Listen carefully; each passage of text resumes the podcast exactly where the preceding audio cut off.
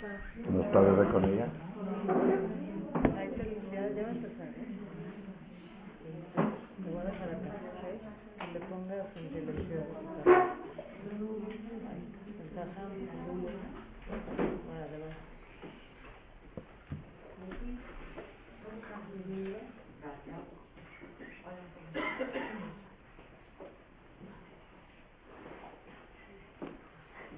Buenas tardes, hoy día, ya casi noches, hoy día miércoles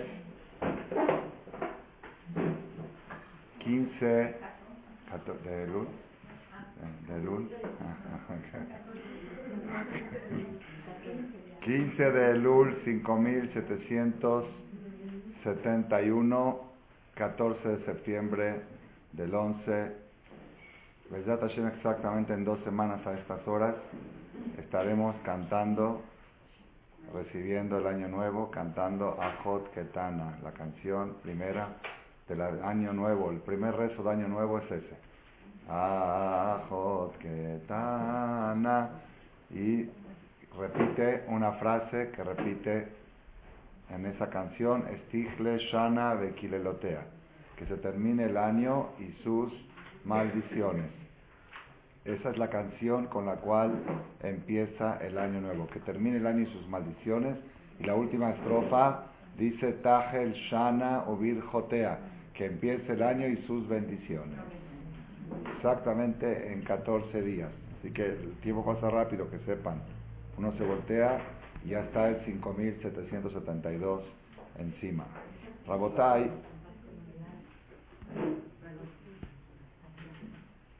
según esto, quiere decir que hoy es la penúltima conferencia del año, de los miércoles. Pero Belínez, si se animan, el próximo miércoles decidimos, haríamos una conferencia extra el lunes previo a Año Nuevo, como última del año, para reponer la que nos va a faltar el miércoles de Rosh Hashanah. Entonces, de aquí en 14 días es Año Nuevo, empezamos con Tigre Shana Bekilelotea, que termine el año y sus maldiciones, que empiece el año y sus bendiciones. Rabotai, hay una alajá, no es muy conocida, pero sí está en la Gemara, en el Talmud y en Shulchan Aruch. Shualim bedorshim beilchot pesach kodem pesach sheloshim biom. Hay una mitzvah de indagar, de investigar, de estudiar las leyes o la filosofía de Pesach antes de Pesach 30 días. 30 días antes de Pesach hay que empezar a preparar las cosas de Pesach. Y se aprende esto de que Moshe Rabenu en el desierto estaba anunciando las leyes de Pesach un mes antes, de ahí se aprende. Los, la gran parte de los comentaristas opinan que no solamente en Pesach, sino cualquier fiesta bíblica que tenemos, hay obligación 30 días antes empezar a entrar en calor de esa fiesta. No solamente en el aspecto alágico, que seguro el alágico es importante, sino también en el aspecto filosófico. ¿Por qué? Porque así dicen los, un poquito los mecubalim, los cabalistas, que la luz, la energía de cada fiesta empieza a iluminar 30 días antes. La energía, la luz de Pesaj empieza a brillar 30 días antes. Y cuanto más vas preparándote para recibir la luz, puedes recibir toda la energía. En cambio, si llegas de repente a Pesaj, es mucha luz junta, no la puedes abarcar toda. Igual en todas las fiestas. Entonces, según esto sale, que 30 días antes de Rosh Hashanah hay que estudiar la Salahot de Rosh Hashanah porque hay que entrar en el calor de Año Nuevo. 30 días antes de Kippur, que fue el Shabbat pasado, y así lo hicimos acá en Marcela, empezamos a hablar de Alajot de Kippur porque hay que entrar en el calor de Yom Kippurim. Y 30 días antes de Sukkot, que es hoy, porque el 15 de Tishri es Sukkot y es 15 de Elul, hay que empezar a estudiar a la Jot de Sukkot y entrar en la luz, en la iluminación de la fiesta de Haga Sukkot. Y la semana que entra vamos a hablar de 30 días antes de Simchat de Shemini también hay que, algo hay que recordar y mencionar. Entonces, esta clase para cumplir con la disposición rabínica que dice que es mitzvah de estudiar las leyes o la filosofía de la fiesta 30 días antes, hoy vamos a tocar un poco también el tema de Sukkot. ¿Estamos de acuerdo? Bueno, vamos a empezar tenemos por un lado que hablar de Sukkot, por otro lado tenemos que hablar de la próxima, de la próxima perashá que vamos a leer. La próxima perashá que vamos a leer en la Torah es la perashá Kitabo. Es una perashá muy, muy difícil, muy dura, muy tremenda, muy terrible, porque ahí habla la Torah. La primera parte está muy bonita. La Torah dice, si vas a cumplir las mitzvot, si te vas a portar bien y vas a aceptar el matrimonio eterno que tienes con Boreolam, lo vas a adoptar y a conducirte acorde como una mujer fiel a su marido y respetuosa y honorable con Hashem, con Boreolam, entonces Dios va a cumplir también con los compromisos que tiene de hombre hacia mujer, hacia el pueblo de Israel. Pero, si no vas a obedecer la palabra de Hashem,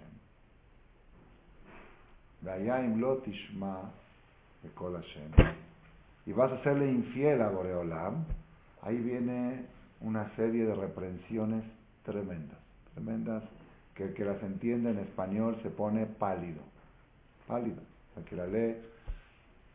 Había gente que se escapaba de la sinagoga cuando leían esto en la Torá. Hoy Baruch Hashem no se escapan porque no entienden. Entonces, como no entienden, dice, qué bonito canta el Hazán. Y nada más, ¿sí? Pero ahora que hay Shem Tov y que sí entienden, es algo, no es bueno escaparse de la sinagoga porque al contrario, ahora vamos a explicar en la charla que lo mejor que le puede pasar a la persona es estar en la sinagoga a la hora que están leyendo estas palabras tan fuertes, tan tremendas, tan que, que, que, atemorizan a la persona. Esas son las, las admoniciones o las advertencias o las reprensiones de la Perashá Kitabo. En hebreo, en la Shona Kodesh, se llama Kelalot, Kelalot, las maldiciones. ¿Cuántas maldiciones hay? 98. Yo nunca las conté, pero le creo al Talmud. El Talmud dice que son Tzadik Het Kelalot, 98 maldiciones que van a pasar, va a pasar esto y esto y esto. No quiero entrar mucho en detalle, pero uno de los puntos que vale la pena resaltar, porque a veces uno dice, bueno, pero ¿por qué tan duro? ¿Por qué tan duro? Dicen los comentaristas, el Seforno dice, si fuera que el matrimonio con Dios pudiera ser separable. Entonces Dios no tiene necesidad de castigar a la mujer, a nosotros. ¿Sabes qué? No me gustas, los divorcio y me busco otro pueblo. Pero por ser que hay un pacto eterno que lo amarró Moshe Rabenu en los 40 días últimos que estuvo en Arsinai, en los terceros 40 días, logró un pacto, Inanoji Koret Berit, de que el matrimonio con Hashem es inseparable. Y ese matrimonio fue firmado y reafirmado en Yom Kippur. Se acuerdan que dijimos hace dos semanas, ¿no?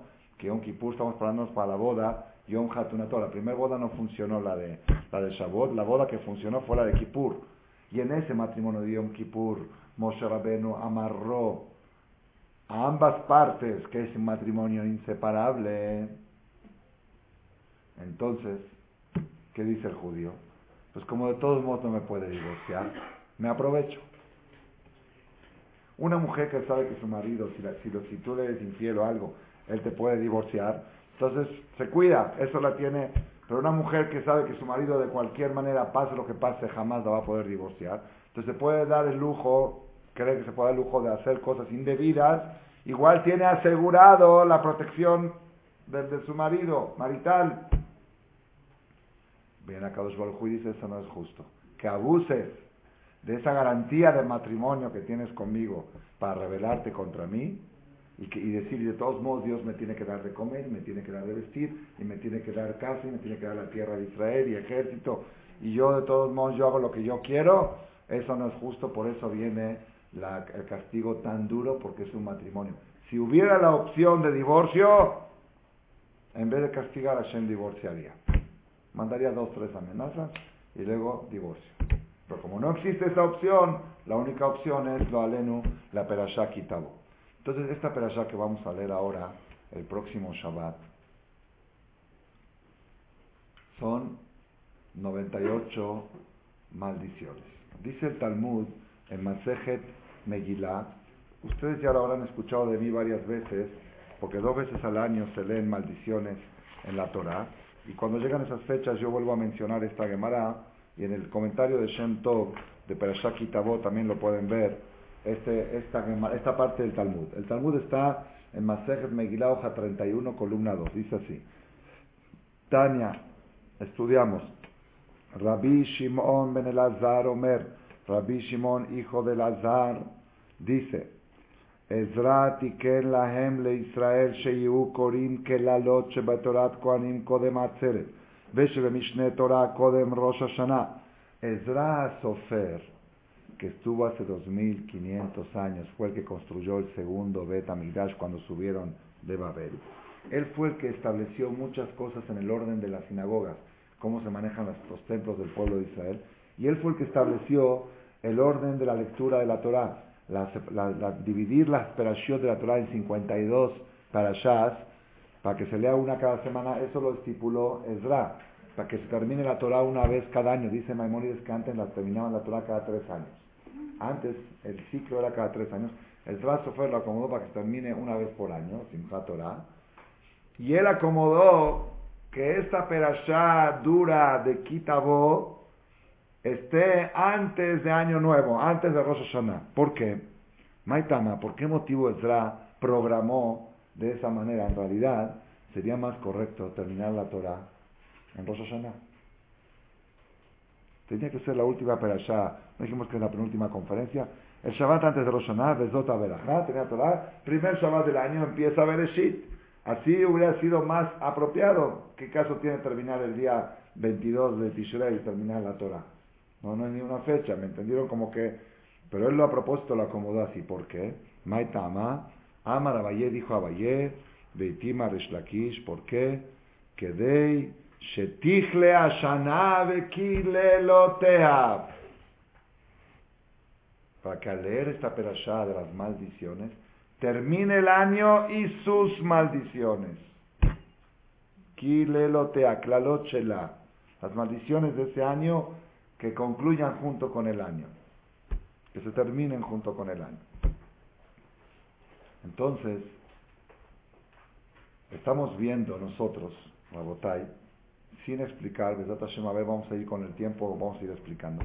Estamos viendo que este Shabbat, la lectura de la Torah que vamos a leer en el Sefer Torah este Shabbat, es apropiada para que al terminar el año terminen las desgracias del año, las maldiciones del año. Lo que pedimos fin de año, cuando empieza Shana Tobar, Tichle Shana Bekilelotea, que termine el año sus maldiciones, esta perashá da la fuerza de borrar una mala racha, de borrar un mal, mal año, las cosas malas del año. Las cosas buenas se quedan, pero las cosas malas, las malas rachas. No sé si todos están enterados, pero el que está un poco metido en la política internacional, yo no estoy metido, pero veo las noticias de Israel porque es mitzvah, lo vi hace poco en el Zohar, que dice que es mitzvah de cualquier yehudí, cualquier parte del mundo, de estar enterado de lo que pasa en la tierra de Israel como sentir que esa es tu casa y que a ti te interesa más lo que pasa allá que lo que pasa acá. Está muy difícil la situación política del Estado de Israel en esta semana. Por un lado, la ONU está próxima a dar reconocimiento oficial a, la, a los palestinos, los cuales ellos predican de que su capital es Jerusalén. Primero, el primer paso es que ellos sean reconocidos como un pueblo, como una nación, que tiene derecho a Estado. Una vez que tienen derecho a Estado, ellos dicen que van a hacer una marcha de un millón de personas, hombres, mujeres y niños, desde Gaza, de los territorios ocupados, hasta el Kotel, y a ver quién los para. ¿Quién puede detener un millón de personas, hombres, mujeres y niños? ¿Qué vas a echarles una bomba? Se viene el mundo encima. Eso es una de las, uno de los peligros grandes. Hoy dijo el ministro de Exterior de Israel, Lieberman se llama, a Víctor Lieberman.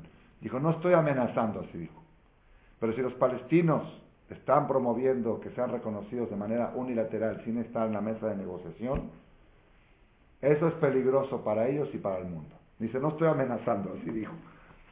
Pero es una situación difícil. Por otro lado, Turquía, que era un aliado importante de Israel hasta hace poco, estaba enojado con Israel porque Israel atacó el barco que iba supuestamente, entre comillas, con ayuda humanitaria para los palestinos, pero ahí habían armas también.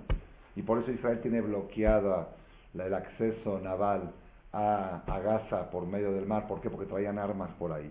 Entonces Turquía mandó un barco con ayuda humanitaria. Israel dijo que no lo va a dejar pasar y efectivamente no lo dejaron pasar. Hubo 11 barcos, 10 se rindieron, pero estos se presentaron oposición. Hubo un tiroteo dentro del barco y murieron 11 turcos o gente que estaba ahí adentro. Y desde que pasó eso hasta ahora, Turquía exige que Israel se disculpe. Israel está debatiendo si disculparse o no disculpar. Uno dice no cuesta nada pedir perdón, pero se ve que en la política sí. En la política el perdón cuesta. ¿Okay? No sé cómo es ahí. Pues yo digo, pues ¿cuál es el problema? Que digan perdón. Se terminó. Se ve que ahí no, ahí si pides perdón, entonces ya tienes que pagar indemnización y después ya es un antecedente para que otra vez pueda mandar. Entonces Turquía, Turquía en represalia retiró sus embajadores de Israel y expulsó a los embajadores israelíes que están en, Turco, en Turquía y retiró a su, embajada ¿ya? Y las cosas están poniendo cada vez más graves al nivel de que Turquía dijo que va a volver a mandar otro barco con ayuda humanitaria, respaldado por flota naval turca. Y que si Israel llega, Israel dijo que si llegan a venir, Israel va a bombardear también a la flota naval. Es una guerra naval, una guerra del mar. Y hay una alusión en el Targum Yonatan Benuziel, en la Perashá Balak, que van a venir flotas de Turquía hacia Israel y va a haber una guerra naval. Está en el Targum Yonatan, en la Perashá Balak, al final sobre el Pasuk, Betzim Miyad Kitin, dice van a venir flotas de barcos de Turquía y van a entrar van a querer entrar a Israel. Todo eso está sucediendo muy latente, si son cosas de días, no estoy hablando a largo plazo. Entonces, nosotros sabemos que todo está en manos de Hashem y Tichle, Shana, Bekilelotea, que termine el año y sus maldiciones. La perashá que vamos a leer el próximo Shabbat tiene esa fuerza de terminar una mala racha, de terminar fechas difíciles y empezar con un año con veraja. Entonces, por eso, primero que todo, para aquellos que se espantan cuando llega esta perashá, que sepan que es lo mejor que le puede pasar a Yehudí fin de año. Al ratito vamos a explicar, con, un poco de tiempo, vamos a explicar por qué fin de año, por qué es bueno leerlo esta perashá en fin de año, pero antes de explicar, poner como claridad, la persona tiene que procurar este Shabbat, hombres, mujeres y niños, de ir a escuchar la Torah. ¿Por qué? Porque es una perashá impresionantemente espectacular. Si te gustan las bendiciones, la primera parte de la perashá, bienvenida. Unas verajot incalculables. Baruch atah boeja, Baruch atah betzeteja, Baruch atah bair, Baruch atah Todas las bendiciones que se dicen la noche que se inaugura una casa están en esta perashá, la perashá Kitabó, espectacular. Y por otro lado, la segunda parte de la perashá donde habla de lo que va a pasar, las cosas duras que van a pasar,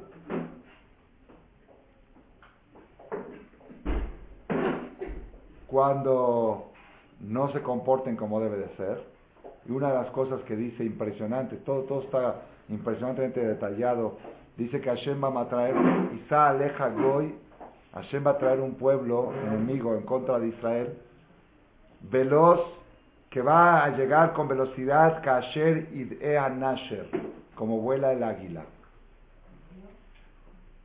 Goy Aspanim, un pueblo terco, Asherloi Safanim Lezaken, que no se fijan que es un anciano, Venarlo y y de un niño no se apiadan. ¿Cuál era el símbolo de es, es?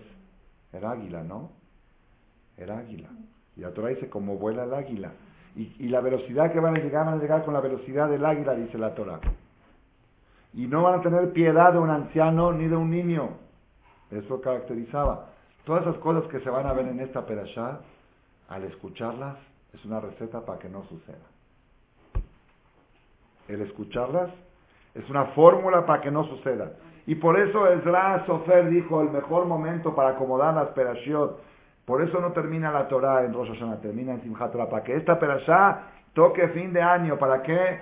Para que podamos finalizar el año junto con las maldiciones del año. ¿Cómo se finaliza? Escuchando la Torah. Entonces, que cada quien procure no perderse esta semana de ir al Betacneset. Si está uno en Cuernavaca, que vaya al Betacneset allá. Si está uno donde sea, Acapulco no creo que a alguien se le ocurra ir. ¿sí? Hay 64 escuelas cerradas en Acapulco por motivos de seguridad. ¿sí? Entonces no creo que a alguien se le ocurra. Yo creo que es así. Es, es, es, es peligroso que la persona arriesgue su, su, su integridad de su familia con esta situación pero donde esté la persona que procure de ir al Beta Knesset. Si está uno en un lugar donde no hay Beta Knesset, por alguna razón no puede bajar uno al Knis, no puede ir uno al Knis, que el libro de Shem Tov, de la Perashá Kitabó, y que lo lea en fonética y en español, que entienda las maldiciones, que se asuste, que se espante. Que diga que rico.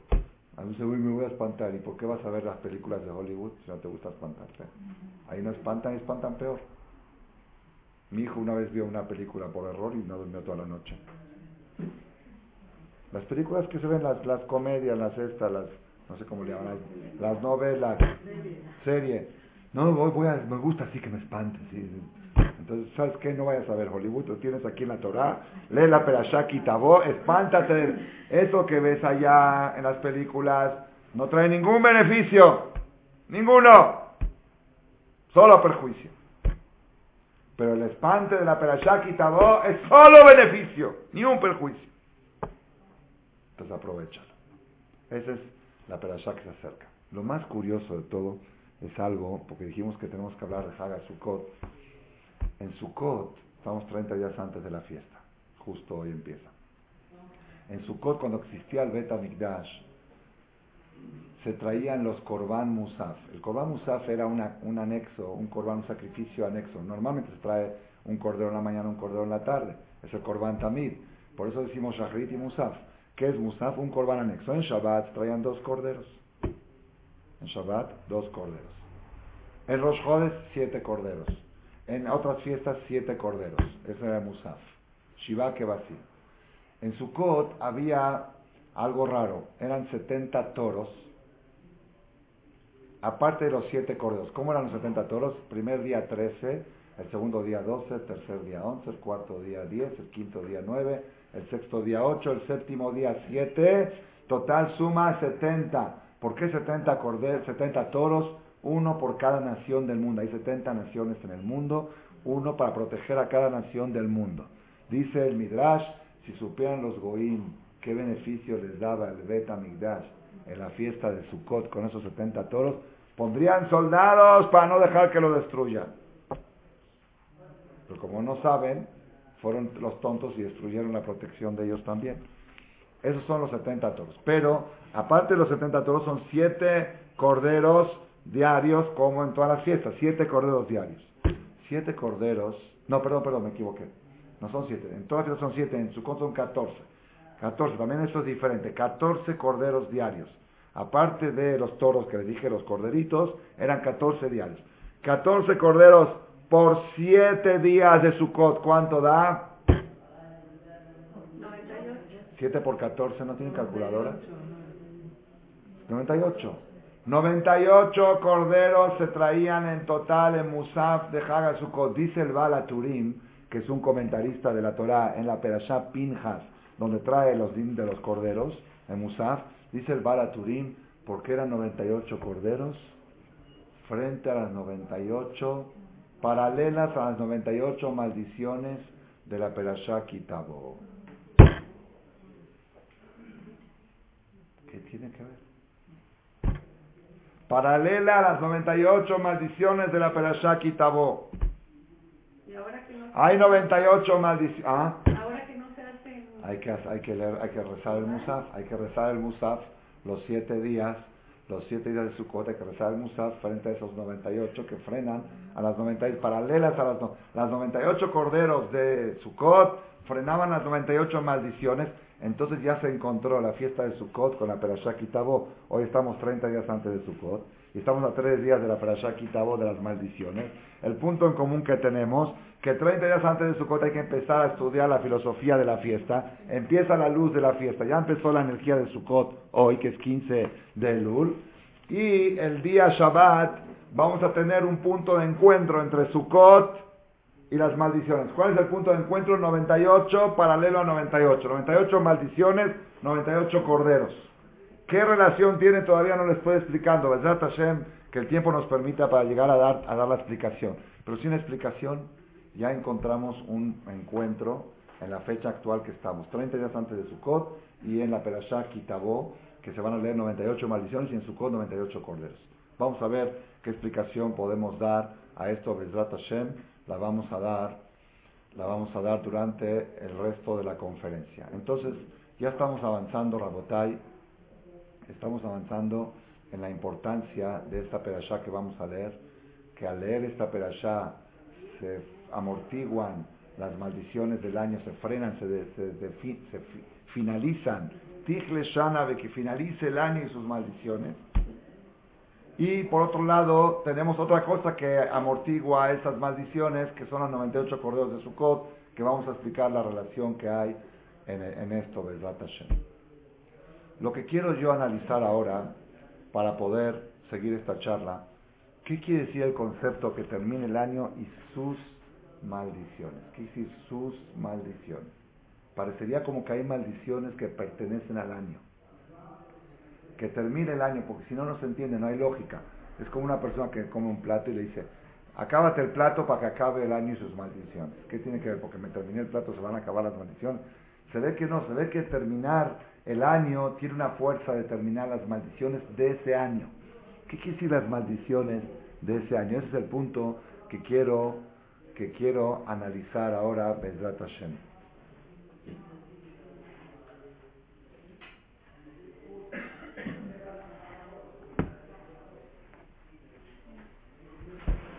El Talmud en Masejet Rosh Hashanah dice,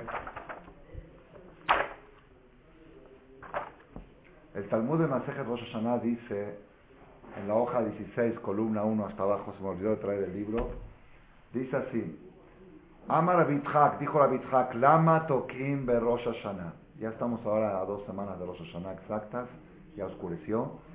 ¿Por qué se toca el shofar en Rosh Hashanah? El próximo jueves, este jueves en 15, se va a tocar el shofar. ¿Por qué se toca el shofar en Rosh Hashanah? Así pregunta el Talmud. Pregunta la Gemara, ¿cómo por qué se toca? Porque Dios dijo que toque. ¿Cuál es la pregunta? Se hacen las cosas porque así dice la Torah. Dice, no, ¿por qué tocan sentados, como dice la verajá? Y vuelven a tocar parados, y vuelven a tocar en la musaf, y vuelven a tocar, según la Torah, nada más hay que tocar 30 sonidos, no, no, no 101. Nosotros tocamos 101 sonidos en Rosh Hashanah. ¿Por qué tocan sentados y tocan parados y vuelven a tocar otra vez en la Hazara y otra vez después y la última? ¿Para qué tocan tantos sonidos en shofar si lo, que la Torah requiere no es tanto?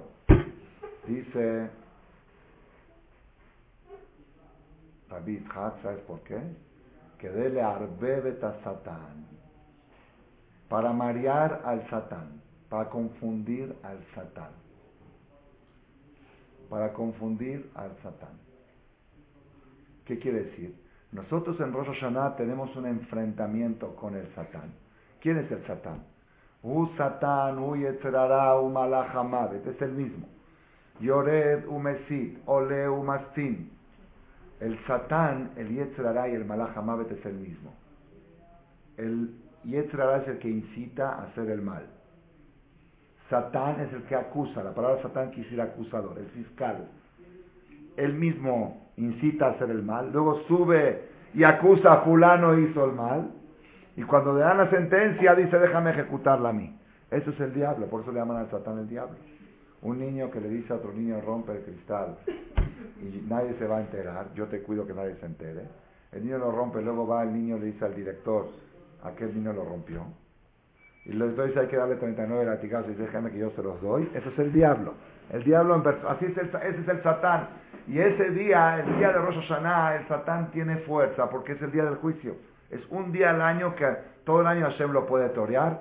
¿Se acuerdan? Lo contamos en la clase de Yov de Tisha Todo el año Hashem puede torear al Satán decir no tengo tiempo para ti ahora, pero en Rosh no le puede decir no tengo tiempo, porque es el día de él, es el día que él tiene derecho que, a que lo escuchen. Es muy difícil la tarea que tiene Hashem en Rosh Hashanah para defendernos, porque él tiene que escuchar al fiscal, ya, es su día, hay audiencia. Entonces, hay que buscar estrategias para marear, confundir al Satán. Una de las estrategias que usó Hashem, él empezó a hablar de Job, él hablamos en Tishon, le dijo, viste Job, qué bueno que es. Y el Satán dijo, bueno, ese, eh, eh, pues encárgate de él, y ya se olvidó de acusar al pueblo de Israel. Son estrategias que Hashem usa, pero es difícil, si tiene que darle el gusto de, de, de, acusar y de llevarse un pez gordo, o muchos, varios peces gordos. Esa es la, buscar hay que marear al Satán. Entonces, el shofar que se toca en Rosh Hashanah es obligación de la Torah. Pero ¿por qué se toca tantas veces el shofar que no son obligación de la Torah? Eso es para marear al Satán. ¿Cómo se marea al Satán? ¿Por qué se marea al Satán? No hay, hay varias explicaciones. Les voy a decir una que dice Rabbi Gaon. Dice, porque el Satán sabe que el día que venga el Mashiach va a sonar un shofar. Teka be shofar gadol de Jerusalén. Entonces, el día que va, Hashem va a traer el Mashiach, va a hacerle Shechita al Yetzerara. La. No va a existir el mal. Se va a hacer Shechita. Es el final de su historia del Yetzerara. Entonces, cuando el Yetzerara escucha el shofar, primero dice, el shofar de Roshaná, nos asusta. Porque cuando escucha el shofar más de lo obligatorio, dice, espérate, quizás este es el del Mashiach, se empieza a marear porque su último día, se confunde y ya no le da tiempo de acusar. Esa es una explicación que trae Rabbi Gaon. La otra explicación que trae, porque el Satán sabe cuando tocan el shofar, es cuando el pueblo de Israel pide, junto con el shofar pide, y ahí es cuando acusa. Pero cuando están pidiendo no saben cuál van a pedir. Como tocamos varias, el Satán no sabe en cuál acusar. Se ve que entonces acusó en la primera y en esa no pedimos, porque esa era la de sentados. Vamos a pedir en la de Musaf. Entonces con eso mareamos al Satán, que no sepa en cuál acusar. Pero la tercera explicación, Besat Hashem, que la vamos a dar la vamos a dar en nombre de Rashi. Dice,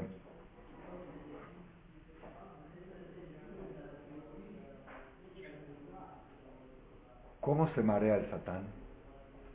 No se marea porque piensa que es el de Rosh Hashanah, el de Mashiach, porque ya, ya, ya se sabe el chiste de cada año.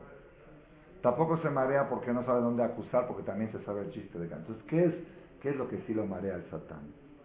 Dice Rashi, ahí en la Gemara Rosh el Satán se marea cuando ve Sheroe Israel mehabebim mitzvot. Cuando ve que Israel aman a las mitzvot. Cuando Israel hace una mitzvot con cariño, el Satán se marea. Rashi no explica por qué se marea cuando hace una mitzvot con cariño. Así dice, ¿sabes qué es lo que marea al Satán? No la confusión de sonidos no la confusión de sonidos. Al Satán lo marea el aprecio y el cariño que le tiene Israel a las mitzvot. Cuando haces una mitzvah enamorado de ella, eh, a eso quiero llegar. Ya me ganó la conferencia. Ahí te vamos por. Entonces, cuando el Satán ve que haces una mitzvah con cariño, eso se marea al Satán. Entonces, ¿cómo, qué, ¿qué es lo que marea al Satán? Yo le voy a decir lo que escuché hace muchos años, muchísimos años, y eso es conocido en el mundo de la literatura así de hasídica, pero y después les voy a decir la nueva, la de Marcel. ¿ok? Les voy a decir dos explicaciones. ¿Por qué el cariño a las mitzvot confunde al Satán? ¿Por qué? Una explicación, la Gemara dice que todo el que hace teshuvah por temor, los pecados que hizo a propósito bajan de nivel y se consideran que los hizo sin querer y los que hizo sin querer se borran. ¿Entendieron cómo está? Baja una categoría. Lo que hizo Aldrede baja a nivel de sin querer, que es mucho más bajo. Y el que hizo sin querer se limpia. Es el que hace teshuvah por temor. Pero que hace teshuvah por amor. Los pecados que hizo a propósito se borran. Y los que hizo sin querer se convierten en mitzvot.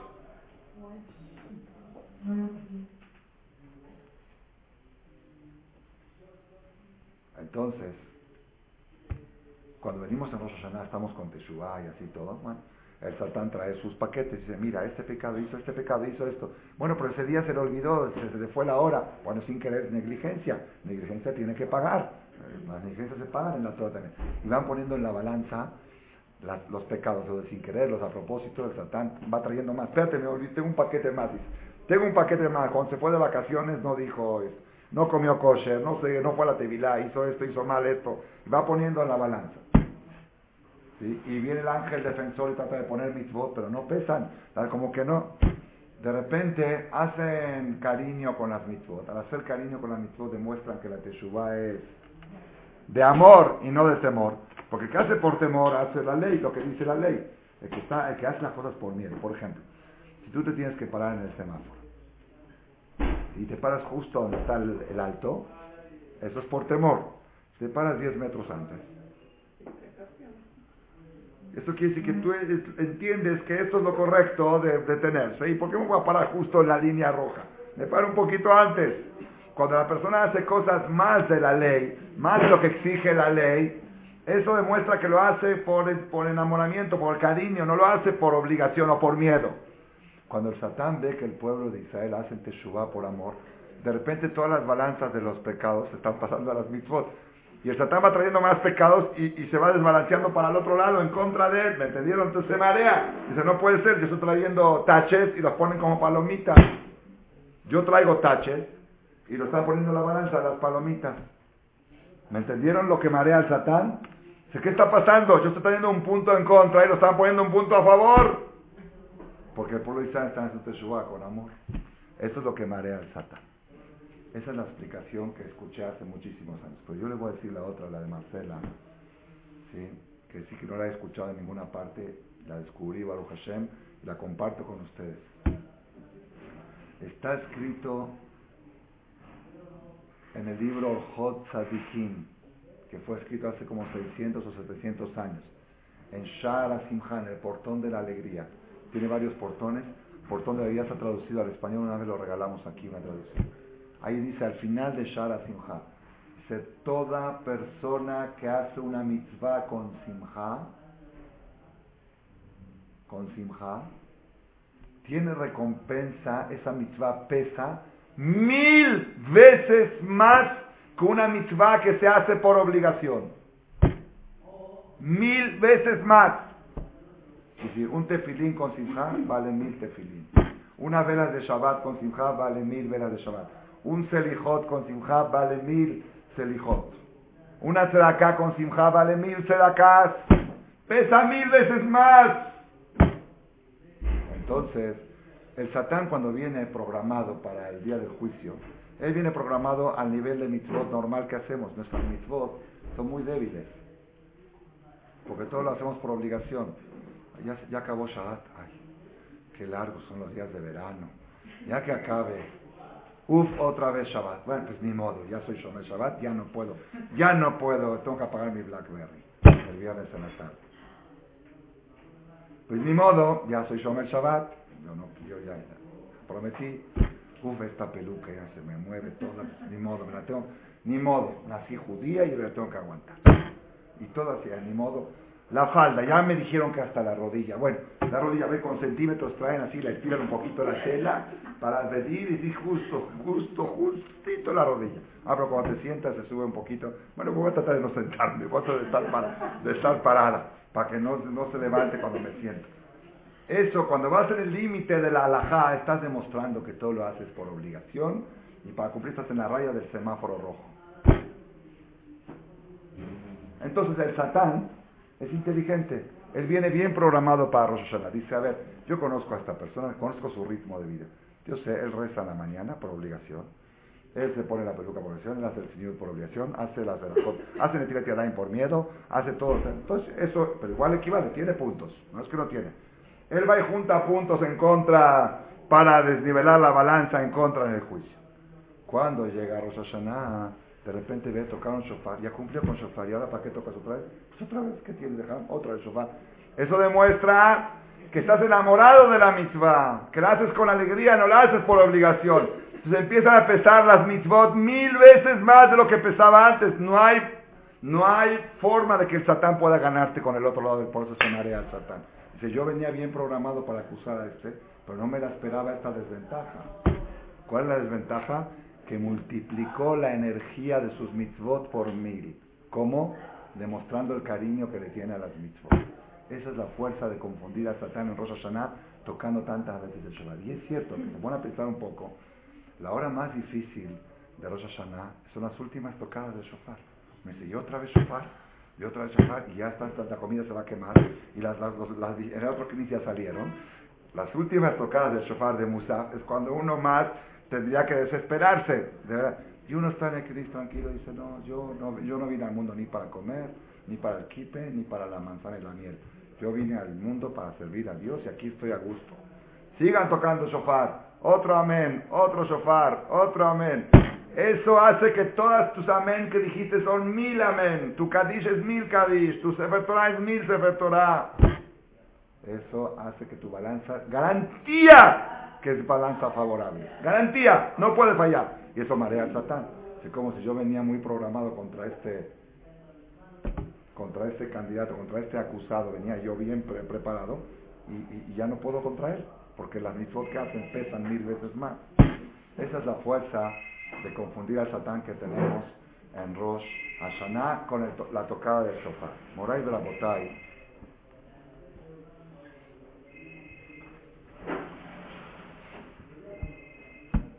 No traje aquí la referencia, pero en un libro que se llama Sidura Gra, dice, habla, así, es una parte que habla de Orerut, la sede de Teshuvah, un despertar para los 10 días de Teshuvah. Dice algunas reglas para la persona que quiere ser tzadí.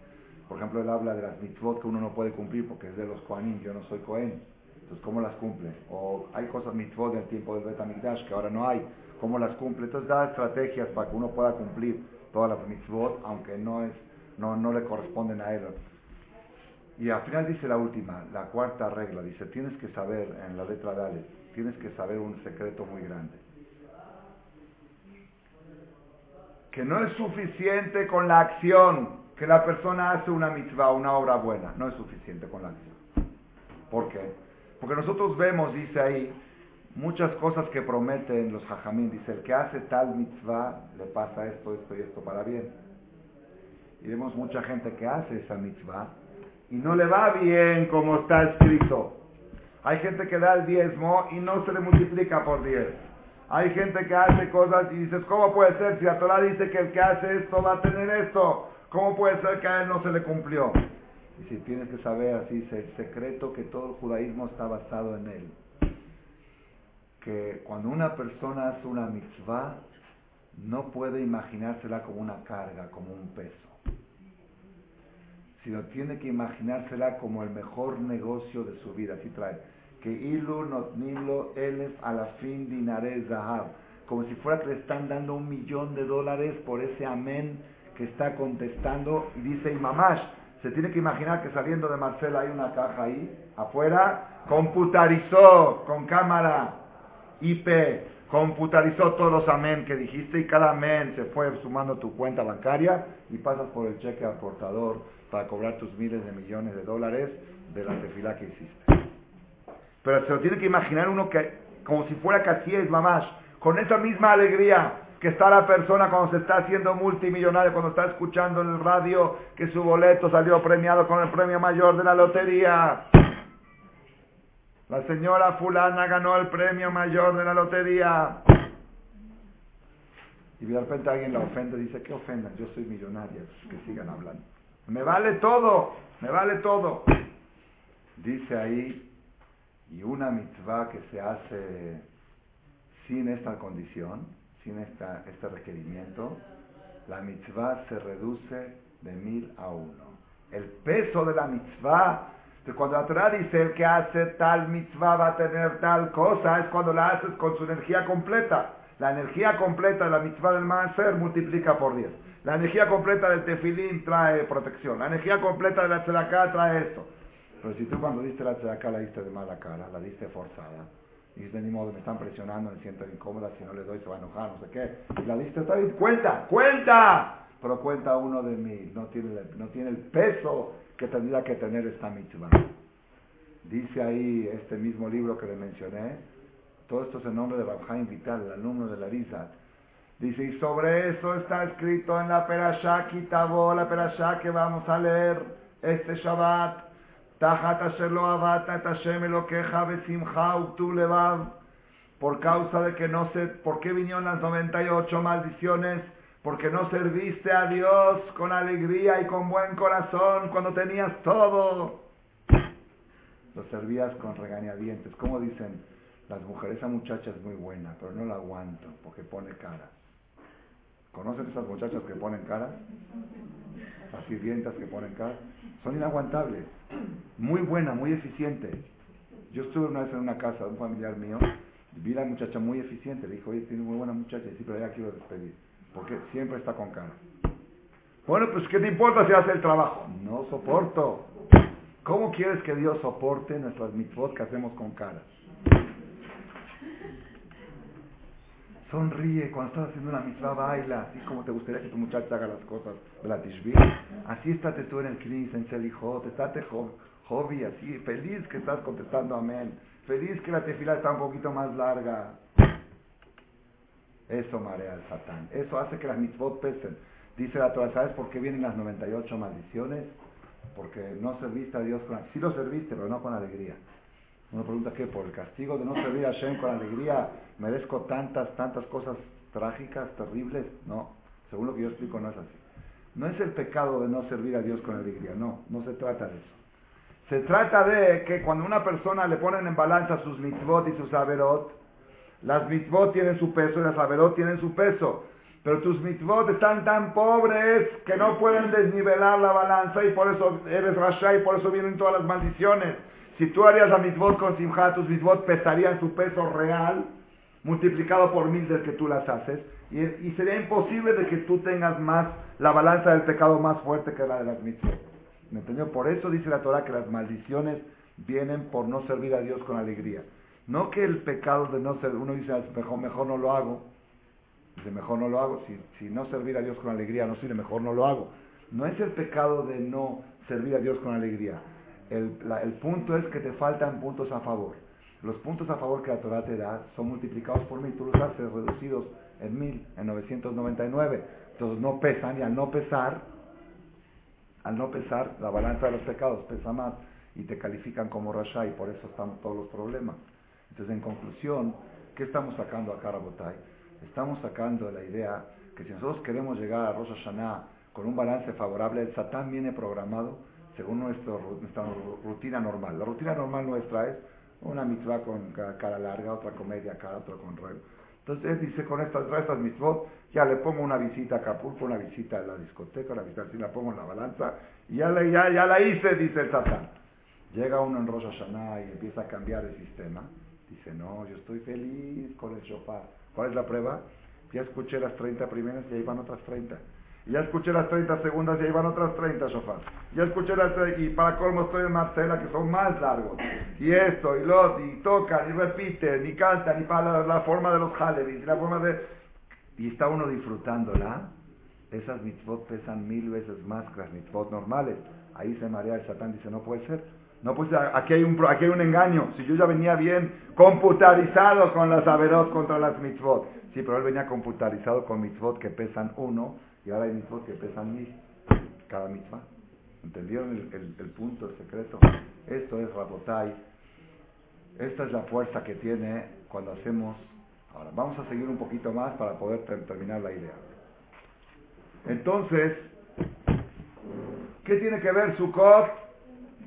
Vamos a contestar la pregunta, ¿no? 98 corderos de Sukkot, 14 por día por 7, 98. Frente a las 98 maldiciones de la Perashá Kitabo. Hoy estamos 30 días antes de Sukkot y tres días antes de Perashá Kitabo. ¿Qué tiene que ver una con la otra? Espectacular. ¿Qué es Sukkot? Sukkot todo es Zeman Simhaten. Es tiempo de servir a Shem con alegría, porque nos metemos a la azúcar, cantamos en la azúcar, hacemos mitzvah, dejamos los muebles, dejamos todo, estamos bajo una cabaña y felices y disfrutando. Esa es, Sukkot es la temporada principal de hacer Teshuvah Me'avah. Entonces en Sukkot es el amortiguador de las 98 maldiciones. Por eso 98 corderos de Sukkot, porque todas las maldiciones de las 98 vienen porque la persona hace las cosas forzado, forzado, apretado, presionado. La mitzvot pierden su valor de, de mil a uno. Cuando viene Sukkot, las 98 corderos de Sukkot representan la alegría de Haga Sukkot, que es de Man Simhatenu. Hacemos las mitzvot con Simha. Eso multiplica nuestro balance de mitzvot y automáticamente elimina la causa de las 98 maldiciones. Por eso son 98 corderos de Sukkot contra las 98 maldiciones de la Parashá Kitao. Moray de la Botay, vamos a, olvidarnos un poco de Sukkot y vamos a ver un poquito de Jode Shedul y con esto vamos a cerrar Hashem la, la idea de la clase. Dice acá el Tur, Tur fue escrito hace como... Ah, es el mismo que dijo 98 contra 98, Bala Turim, hay sobre Alajot. En el capítulo 581 dice que el día de Rosh Chodesh Elul, el primero de Elul, Moshe Rabbeinu subió a Ar Sinai para recibir las segundas tablas. Ya lo habíamos contado eso, ¿no? Subió por tercera vez y bajó en Kippur. Pero ese día que subió tocaron shofar tocaron shofar en todo el campamento. Dijeron, tomen el stopper para saber la fecha exacta que subió Moshe para que no se equivoquen como la vez pasada. La vez pasada, ¿por qué hicieron el becerro de oro? Porque calcularon mal el día y la noche y pensaron que ya han pasado los 40 días y Moshe no baja, Moshe murió, Moshe murió, necesitamos un, un líder. Pusieron el becerro de oro. Ahora volvieron a tocar shofar y dijeron, tomen la fecha exacta que subió Moshe para que no se vuelvan a equivocar el error que hicieron la vez pasada. ¿Está bien? Y entonces, por eso, dice acá, Hashem se elevó con ese shofar. Sobre ese shofar está escrito, Alá Elohim bitrua Adonai bekol shofar. Dijo mi maestro Rabades, vemos acá, cada vez que la persona hace algo para no cometer el mismo error, pone un despertador, pone una alarma para no cometer el error que hizo, ponen ahora que está en la BlackBerry en el calendario, o acordarme no fallar de hablarle por teléfono a fulano porque se ofende si no le. Un ejemplo, cuando pones esa alarma, ese shofar hace que se eleve Boreolam. Cuando una persona pone una alarma para que le dé un recordatorio de no volver a caer en una falta que cayó antes. Para eso Hashem hizo la BlackBerry, la agenda y el calendario, no para citas de Liverpool. Esas puedes tener secretarias que te recuerden, pero para tener tu control de tus acciones y no volver a cometer errores, para eso existen esas alarmas. Esos son los shofar modernos de hoy en día. Entonces, por eso dice acá, por eso hicieron tacaná los hajamim, que toquen shofar cada año en Rosh Chodesh. Aquí empezamos a tocar shofar. En Rosh Chodesh Bechol Shana Beshana. Entonces en Rosh Chodesh Elul se toca el shofar cada año para recordar el shofar que se tocó en el desierto para anunciar la subida de Moshe que no vuelvan a caer en el mismo error y de paso tomar el mensaje que cada cosa que tú haces para recordar de no caer en el pecado, eso eleva el nombre de Boreola. Y aparte, el resto del mes también siguen tocando el shofar. Nosotros tocamos el shofar todos los días después de Shachrit, Kola Jodesh, ¿para qué? Dice, primero que todo, para despertar a Israel que hagan Teshuvah. Porque el shofar es una sirena. Cuando suena una sirena, la gente se esconde si es una sirena de alarma en Israel, por ejemplo, cuando hay guerra, cuando hay un misil. Suena la sirena, entonces el shofar es una sirena que la persona tiene que buscar, buscar refugio. Entonces por eso tocamos el shofar todos los días. Y otro motivo, segundo motivo, ¿por qué se toca el shofar en Jodesh Elul? Ukdele arbed a Satán. Para marear al Satán. Estos, estos descubrimientos de Raham Shaul Malek. No es mío, esto lo descubrí. Nadie, nadie habla de esto. El shofar dejó de Shelul para marear al Satán. Sabemos que el shofar de Rosh es para marear al Satán. Pero el de Elul para marear al Satán, ¿marearlo de qué? ¿Confundirlo de qué? En Roshaná tenemos pleito contra el Satán, sabemos. Pero en Jodesh Elul, ¿por qué? Y efectivamente, vi en el libro de Raúl Hamui, en el libro de Serijot, dice, en Jode Shelul la persona tiene que tener doble cuidado en todo lo que hace, porque hay Satán. Dice, Jode Shelul es un mes que Satán está fuerte. Eso para mí es novedad, sabía que en Rosh Hashanah, no en Jode Shelul. Escuchen esta explicación, Rabotai. Cuando Hashem da una sentencia en Kippur pasado, que tiene que suceder algo, puede ser bueno o puede ser malo, de las dos formas. Hashem dice, en el año 5771, por ejemplo, fulano de tal, fuera de aquí, tiene que entrar al hospital, tiene que hospitalizarse. Una semana estar internado en el hospital. Con un problema cardíaco, por ejemplo, ¿no? Por caparar de sus pecados, por esto o por lo otro. O tiene que perder un millón de pesos, o tiene que robarle, o tiene que asaltarlo, o tiene que chocar. Alguna cosa que se decretó en Yom Kippur. ¿Está bien? Cuando pasa Kippur, Hashem, que es misericordioso, dice esta persona, mira, hoy se portó bien, hoy hizo acá, hoy no, déjalo para mañana. Viene el Satán y dice, bueno, ya ahora, dice, no, ahora no, deja para mañana. Y así va postergando con mitzvot que vamos haciendo, vamos postergando, no cancelando, no se pueden cancelar decretos de Kippur, son incancelables. No se pueden borrar. Lo que se decretó en Kippur ya está marcado. Por eso la hora de Neilá estamos todos tensos, porque sabemos que lo que se sella ahora se selló. Ya no se puede cambiar. Pero podemos postergar. Hoy no, hoy no, mañana. Darle armas a Hashem para que diga hoy no. Esas sentencias que Hashem dijo en el año 5771, esta persona tiene que chocar, por ejemplo. Tiene que tener un choque. Se tiene que cumplir a fuerzas en ese año. Porque son sentencias del año. ¿Me entendió? No se pueden cumplir después del año. Son sentencias del año 5000. Tienen caducidad. Tienen vencimiento. Igual que las auditorías fiscales, pregúntenle a los hombres de los negocios, cuando viene un auditor fiscal, desde el día que abre la auditoría, si en seis meses no demuestra culpabilidad, tiene que cerrar la auditoría. La tiene que cerrar porque no puede tener un negocio todo el tiempo en auditoría. ¿Ven? Tiene caducidad. Yo conté una historia, si ustedes quieren escuchar el CD, se llama Cuentas por cobrar, cuentas por pagar. Entonces hay una historia real de una persona que le pasó eso, justo vencía el día, un día después de Kippur, y el, el le dijo, el, el, abogado dijo, cierra, di cerrado por fiestas, y el auditor vino presionado porque si no firmaban ese día, se perdía la auditoría, y así fue, se perdió por vencimiento. Las, auditorías vencen, las, las sentencias vencen.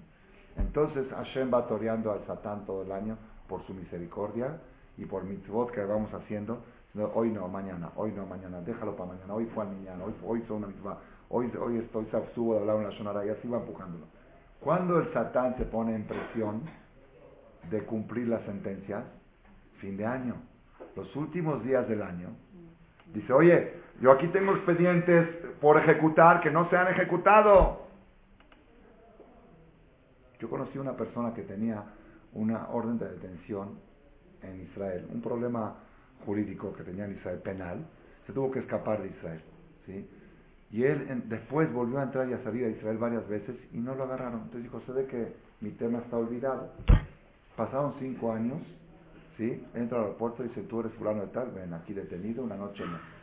Pero ¿cómo puede ser que entró tanto? Es, que tienen caducidad. Después de cinco años, la ley pasa a la ley de la...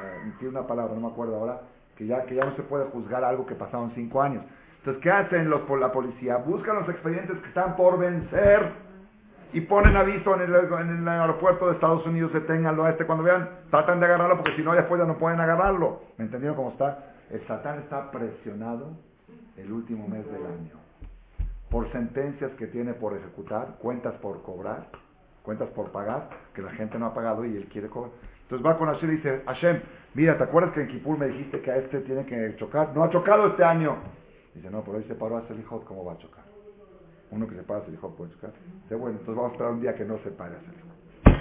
Al otro día no se paró a Selijot. Ahora, hoy sí. No, pero hoy dio una sedaca, le pidieron para alguien y dio. Y sedaca está sin hoy no puede chocar.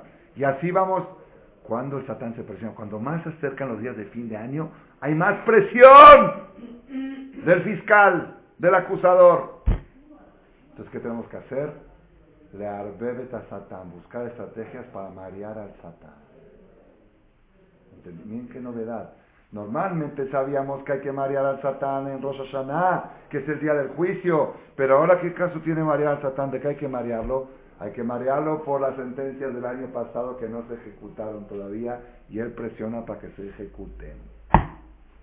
¿Y cómo lo mareas? Tocando shofar. El shofar, ¿saben cuando se toca? El shofar de Jode Shelul acabando todo, este es mío de este año, el otro ya lo había dicho en otras charlas. ¿Cuándo tocan el shofar? Terminando toda la tefila, todo shachrit. Después de Alenu le Shabeach, después de David, después del último Kadish.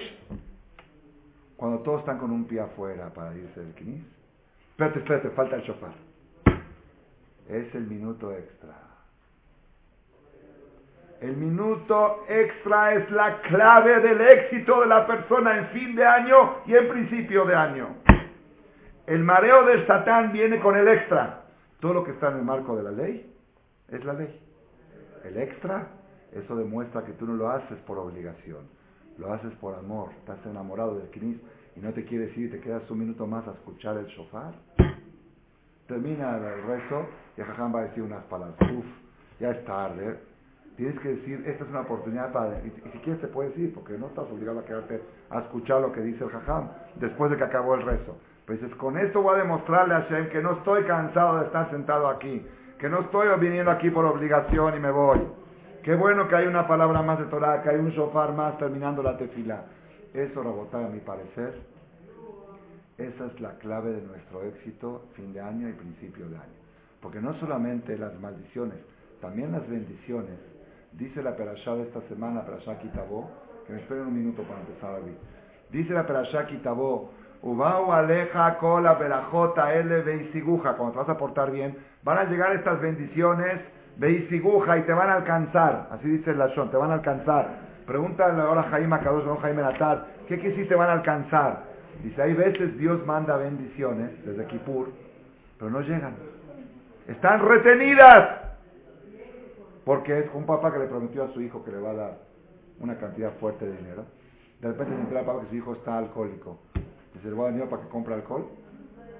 Se entera que está en la droga, le voy a dar dinero para que compre. Pero ya se lo prometiste, sí, se lo voy a dar, no tengo una cuenta para él, pero mientras haga mal uso, mejor no se lo doy. ¿Entendieron? Hay muchas cosas buenas que Hashem nos asignó el año pasado en Kippur que todavía no las hemos recibido.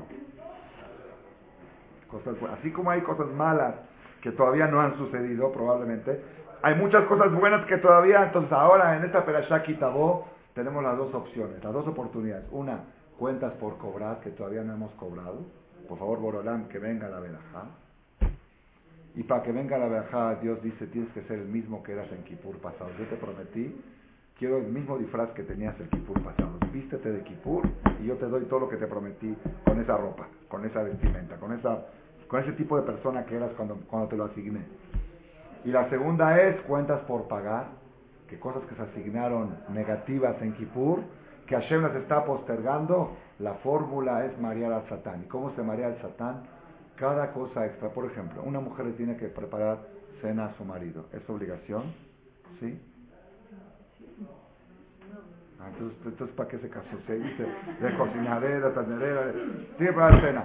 Pero la cena, preparar cena, ¿qué es preparar cena? Un pan con queso, ya es cena. Entonces le voy a poner una servilleta, una servilletita doblada así, para que le dé más gusto y le voy a poner música de fondo. Eso no está en la que tú vas. La que tú vas no dice que la mujer le tiene que doblar la servilleta así en el, con el tenedor puesto acá y ponerle música de fondo al marido. Eso vale más que la cena. Ante Dios hace que tu cena pese mil veces más. Y así en todo, ¿eh? Todo. Cada detalle y detalle que hagas en tu vida, empieza a analizar y pon cuál es el punto extra que puedo hacer. El extra. El extra demuestra. El extra demuestra. ¿Demuestra qué? Si tu mitzvah vale uno o vale mil. Pesa uno o pesa mil. Entonces a partir de hoy ustedes se van a hacer multimillonarios de mitzvot. Porque ahí está, ya estamos en los cinco minutos extra de la conferencia. Tenía que acabar cuarto para las nueve y ya son diez para las nueve. Estos cuatro minutos valen más que toda la conferencia. Son cuatro mil minutos porque es minuto extra, no sé si acabó la clase, me puedo ir. El extra es lo que vale, el extra es lo que marca tu futuro de fin de año. Por eso dice, Tigle Shana Bekile Lotea, que termine el año y sus maldiciones. ¿Qué son sus maldiciones? Aquellas maldiciones que tienen vigencia 5771, la última semana del año, el Satán está presionado, el último día más presionado. ¿Qué hacemos el último día antes de Roshaná? Velas, esto se dijo temprano, Atarat Darim, Sedakot, Tevilá, preparamos la comida de Roshaná, todo. Y el Satán sigue, y Hashem dice, no, ahora no le puedes hacer nada porque mira, está haciendo mitzvot. Hasta que llega la puesta del sol, estamos sudando a la puesta del sol. Decimos que empezamos el año nuevo, Tigle, Shana. Dios, ¿verdad que ya caducó? ¿Verdad que ya caducó las del año pasado? Tigle, Shana, otro. Entonces tenemos dos semanas ahora para trabajar sobre este concepto. De cuentas por pagar que caduquen, ¿cómo van a caducar mareando al Satán con el minuto extra? Y cuentas por cobrar, que las cobremos también con el, punto, con, con el extra que hagamos. Todos los extras que se hagan estas dos semanas de fin de año y las primeras dos semanas del año nos van a traer mucha verajá y Shana Tová a todos. Amén, queridas.